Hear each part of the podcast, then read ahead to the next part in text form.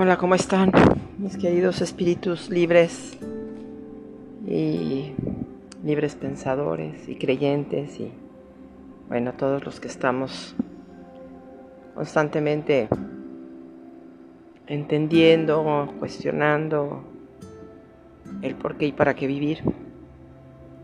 Y sobre todo darle un sentido que nos haga realmente sentir esos latidos del corazón eh, con un valor que resuene en el universo y, por eso hoy quiero hablarles de un tema que eh, aunque a veces lo escuchamos o muchos de nosotros como que lo, a veces lo repetimos, pero eh, apenas estoy dándome cuenta y como que tomando una conciencia muy clara de que de verdad estamos hechos de polvo de estrellas, ¿no? Ya lo dijo ese gran científico, ¿no? Eh, astrónomo Carl Sagan, eh, que tuvo una serie importantísima que se llamaba Cosmos y donde tocaba pues temas que nos hacían a todos reflexionar. Pero finalmente eh, y sin importar de qué generación seamos, lo, más importante es que todos, todos somos polvos de estrellas. Y quisiera hoy, como siempre lo digo, que seamos científicos de nuestra propia vida, pues que podamos investigar por qué tenemos estos vínculos y esta tendencia tan profunda a, investigar o a conectar o a tener experiencias de espiritualidad que van más allá de lo que muchas veces eh, científicamente aún no se ha logrado probar, aunque por muchas otras eh, razones o situaciones que se presentan, eh, mucha información también ha quedado como, como reservada o guardada. Y se trata de que empecemos a hablar eh, pues de estos temas más abiertamente, sin, sin ya exponernos tantos a los juicios de los demás, que finalmente cada uno tiene su percepción y su visión de vida que yo respeto y seguiré respetando, pero que a la vez, eh, si no nos está permitiendo vivir de la forma más plena, pues valdría la pena cuestionar todo aquello que aunque se nos haya enseñado y se nos haya dicho que es válido, eh, finalmente no encontramos resultados eh, que nos realmente nos hagan sentir que esta vida vale la pena ser vivida, ¿no? y en plenitud, porque finalmente eh, todos a seguir y seguirá, como, como sigue este fantástico Big Bang, que quisiera entrar a tema porque escuché hace unos días a un astrónomo chileno que se llama José Massa. Y este señor pues ganó un premio de ciencias en 1999. Y, ha dado muchas conferencias, inclusive escribió un libro que, tiene que ver con el tema de que somos polvo de estrellas. Y hoy quisiera mucho basarme en, lo que este científico como que me hizo eh, reflexionar nuevamente y, sentirme más conectada que nunca a este universo, ¿no? y quisiera transmitirles de alguna manera mi percepción, que es lo que hago, mi visión, el por qué eh, estoy convencida de esto y espero que resuene en su interior y que se den cuenta que pues de entrada todos somos almas viejas, ¿no? Cuando alguien nos dice en caminos espirituales que, ay, esta persona es un alma muy vieja, esta otra. Ahorita les voy a decir por qué. Este, al menos yo llegué a esa conclusión, ¿no? Pero si los científicos se están poniendo de acuerdo que, bueno, el Big Bang inició hace 14 mil o 15 mil millones de años, imagínense, que era un puntito, el famoso punto que ahora eh, eh, se está investigando, esa, famosa partícula de Dios que los científicos están eh, muy ansiosos de encontrar y que para esto pues este, tienen aparatos impresionantes que están analizando las partículas, ¿no? y quieren encontrar esa partícula de Dios, ¿no? Donde quizás encontraríamos una cantidad de respuestas que nos pudiesen ayudar a, entender por qué es bueno que, que, busquemos buenas relaciones, porque es importante este momento, este espacio-tiempo en el que nos toca vivir y todo ese tipo de cosas que, que a veces en muchas ocasiones pueden llegar a parecer que no tienen sentido, ¿no? Sobre todo cuando la vida se nos complica.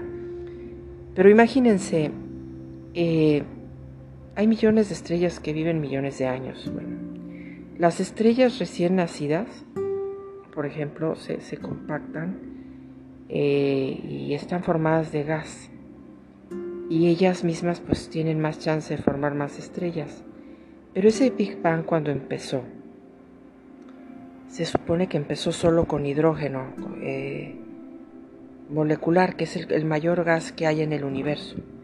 Y adentro de las nubes hay ese gas y polvo donde se forman pues numerosos eh, núcleos y de condensación que van formando las estrellas simultáneamente.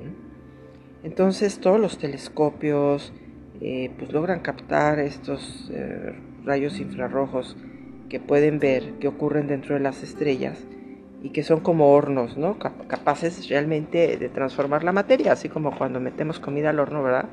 Y se alteran ahí las moléculas y cambia. Pues las estrellas de mayor masa tienen eh, una, menor vida, porque pues con base a todos estos maravillosos estudios que han hecho los científicos, pues se han dado cuenta que consumen el gas disponible y, y pues se dice que las que viven el menor número de años será entre 3 y 4 millones de años, imagínense. Se dice que eso es poco para la vida de una estrella, porque hay estrellas que viven 10 mil millones de años y otras hasta de 50 mil millones de años, imagínense. Entonces todas forman este hidrógeno y luego eh, vienen formadas de este hidrógeno que también transforman en helio y eso se la pasan haciendo en su existencia. Nosotros decimos, bueno, ¿y eso de los gases a nosotros qué, no? Pues ese helio se transforma en carbono, que luego se convierte en oxígeno y en nitrógeno. Y cuando se supercalientan estas estrellas eh, y se contraen el núcleo, eh, le llaman la famosa enana blanca. Pero hay estrellas, pues, eh, que son inclusive pues, más, más, más grandes que el Sol, ¿no? El núcleo se puede convertir también en hierro y ahí es cuando le llaman la famosa supernova este y se destruye pues la, estrella completa no hay estrellas muy brillantes este que también posteriormente se convierten en los famosos hoyos negros. Ahora vamos a pensar que el sol eh, que por ejemplo está así ahí como a 5500 grados emite una luz blanca y luego medio amarillenta que también ioniza, ¿no? Eh, si estamos hablando que hace 15 mil millones de años inició el universo y los átomos formaron galaxias y las estrellas y los átomos de hidrógeno formaron soles y entonces todas estas cenizas que ellos dicen de hidrógeno formaron todo el gas interestelar que, que pues hizo rico en átomos pesados. Y estos átomos de hidrógeno forman la materia de la vida. Y, de aquí pues se siguen formando y se siguen formando nuevas estrellas, ¿no? Pero estas nuevas estrellas, imagínense cuando está el famoso Big Bang, se adherieron metales y rocas y pues comenzaron a dar vida y a formar los planetas. Y estas nubes interestelares pues formaron moléculas orgánicas que pues surgieron más estrellas, ¿verdad?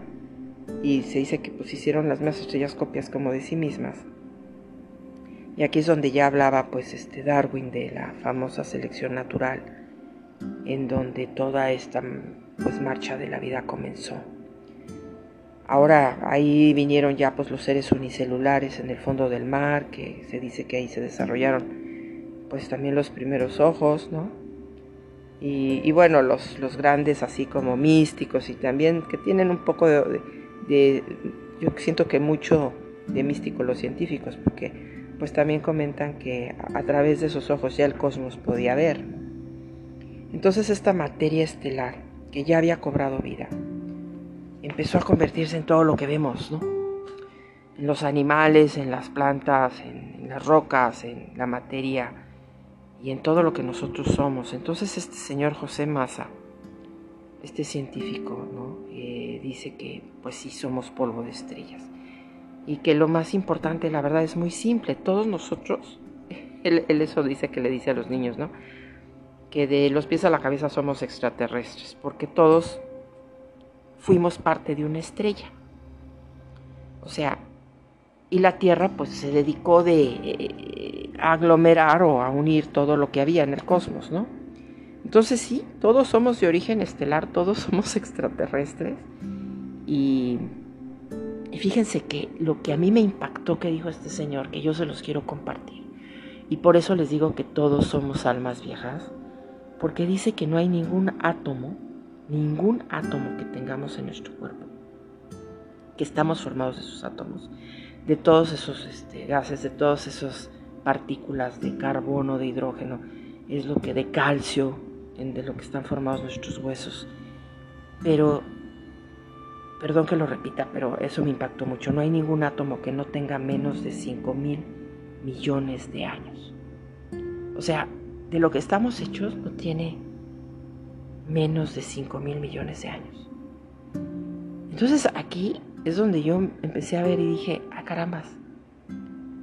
Entonces esto de que la vida sigue, porque dejamos esta forma, como bien lo decían los científicos, nada se crea ni se destruye, todo se transforma. Pero esos átomos nuestros y esas partículas siguen en el universo, van a otro lado.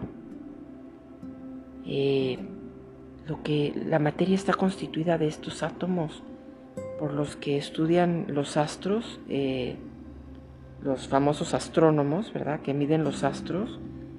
Y, obviamente, pues son los que de repente dicen que claro que hay mucha charlatanería. Pero crearon este instituto CERN, que en el famoso están estudiando esta partícula de Dios, que es el bosón de Higgs. Eh, están tratando de encontrar así como el origen de todo, ¿no? Que aunque ya se sabe que es el hidrógeno, que son los átomos, que son las partículas, pues antes del Big Bang la pregunta es qué había, antes de ese puntito ahí en la nada, ¿qué había, no? Y todos los átomos realmente de, de nuestra Tierra, y que muchas veces decimos que el alma está en los huesos, algo nos cala hasta los huesos, ¿no? Porque efectivamente en los huesos fueron formados del universo de los átomos del calcio del universo. O sea, traemos parte del universo dentro del cuerpo. Y, si el Sol es una estrella, pues entonces todos somos igual de viejos, ¿no? o sea, el Sol, eh, con 200 mil millones de estrellas o no sé cuántas más, pues se, forma también la famosa Vía Láctea. Y tiene pues tres, como 3 mil de volumen más, más materia que la Tierra, el Sol, ¿no? Y si este Sol tiene 200 mil millones de estrellas, entonces este científico dice que si esto se repite entre todos los seres de la Tierra, tendríamos cada uno de nosotros alrededor de 30 estrellas para nosotros. Porque si somos como 7 mil millones de humanos, este, pues nos tocarían como de a 30. Ahora, eh, pues aquí podemos entrar a hablar de Einstein cuando publica su teoría de la relatividad de 1905 y, luego en 1916 publica una teoría de, la relatividad general en donde hay una interacción entre todos los cuerpos, o sea, la materia este, le dice al espacio cómo curvarse. Por eso hablaban de que la curvatura del espacio. Pero también se dice que el universo le dice a la materia cómo moverse. Fíjense qué interesante. Entonces, nosotros somos materia. Y aquí es donde yo, aunque me ahorquen, porque finalmente yo soy una astróloga de closet que también está saliendo al exterior y más con esto, porque aquí yo confirmo que efectivamente los astrólogos no estaban mal.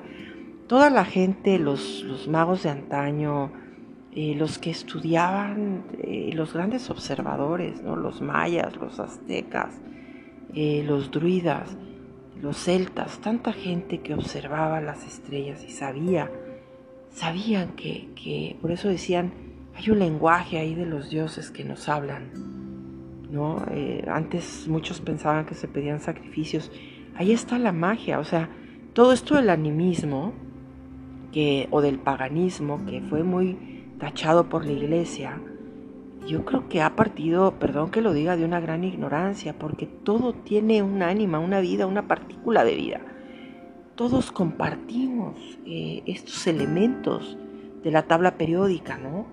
Que también se dice que son 11 los, elementos que, tenemos en el cuerpo humano.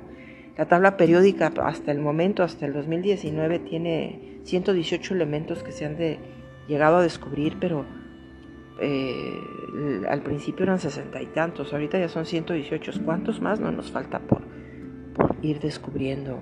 Tenemos carbono también en el cuerpo, tenemos calcio, tenemos eh, oxígeno, tenemos, híjole, es que es impresionante. estamos vinculados con todos los elementos que están en los alimentos que comemos, en las plantas, en las flores que olemos, en en, todo lo que está en el mar, en las piedras, en los materiales con los que construimos nuestros hogares.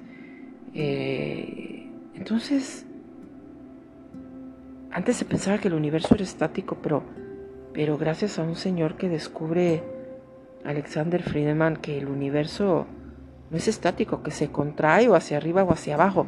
Por eso también se dice que si no avanzamos, pues vamos para atrás, ¿no? Si no crecemos o no mejoramos o no seguimos aprendiendo, pues empezamos a contraernos. Y, así el cuerpo, fíjense cómo empezábamos así como un pequeñito embrión dentro de un, del cuerpo humano de la panza de nuestras madres. Y como el Big Bang, ¿no? Empezamos a expandernos y luego nos volvemos a contraer cuando nos hacemos ya viejitos y otra vez volvemos a la tierra.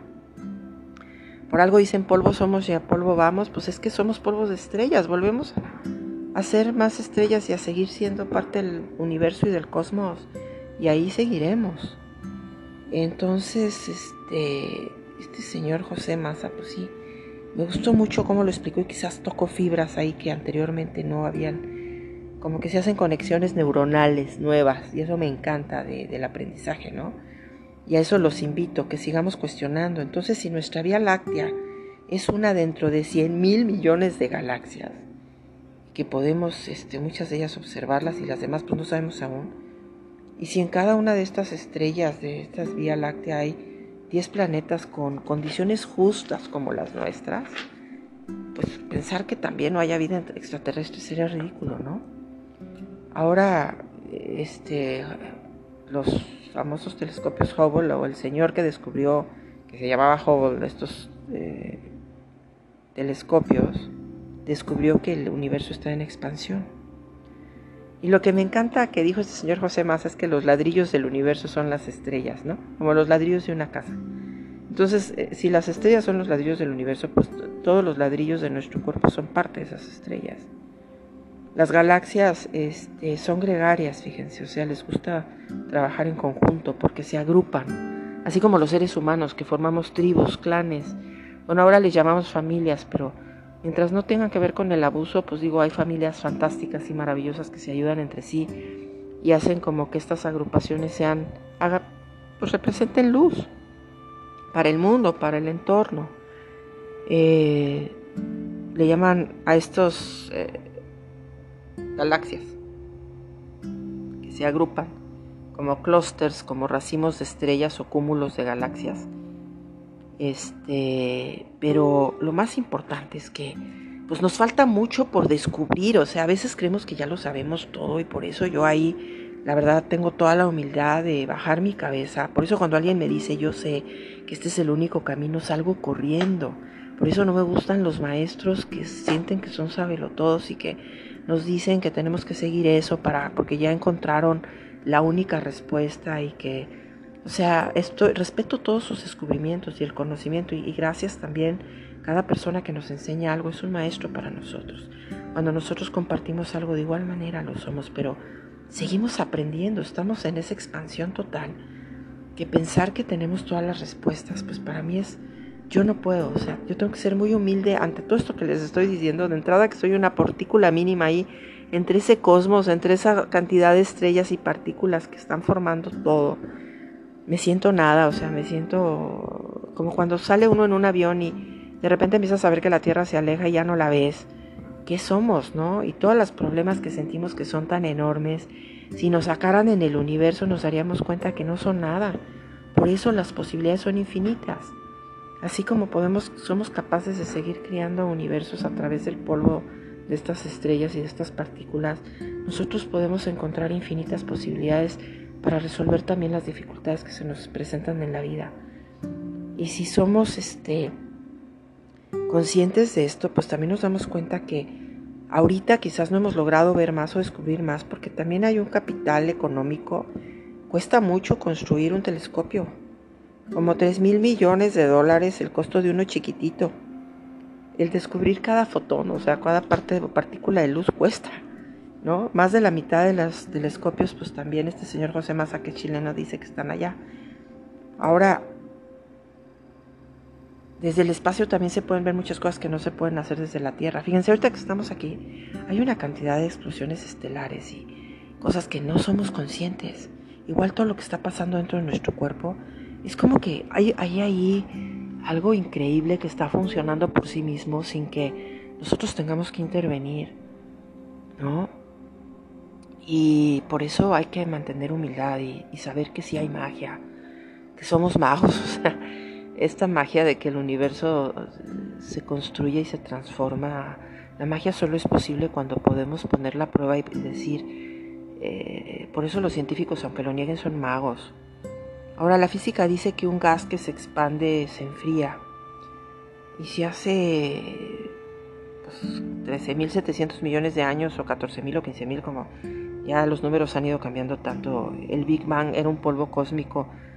Este se decía que no habían pasado como ni 10 segundos antes de que la temperatura empezara a, producir vida, empezara a aumentar tal grado que produciese vida, porque ya había protones y neutrones, ¿no? Ya a medida que la temperatura baja, pues la reacción entre estos elementos se cambia de protones a neutrones y viceversa, ¿no? Pero mi tema hoy es, es, cuestionarnos eh, cómo hemos ido llegando a, a, pensar que, que, todo se acaba aquí, ¿no? Cuando nos morimos.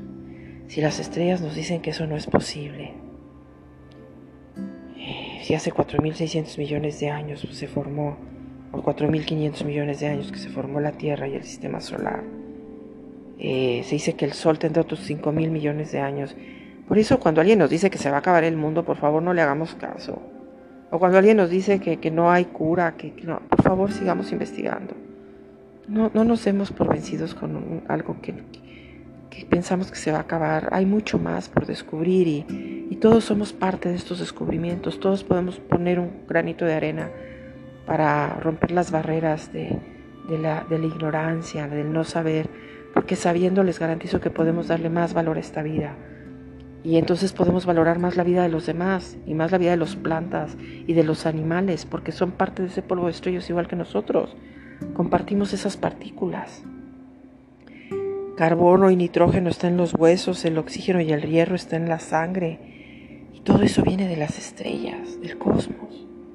Entonces, entre más expuestos este, están los huesos, por eso dicen que más se le nota el alma, ¿no? Y el universo es infinito y todas las partes se van alejando unas de otras.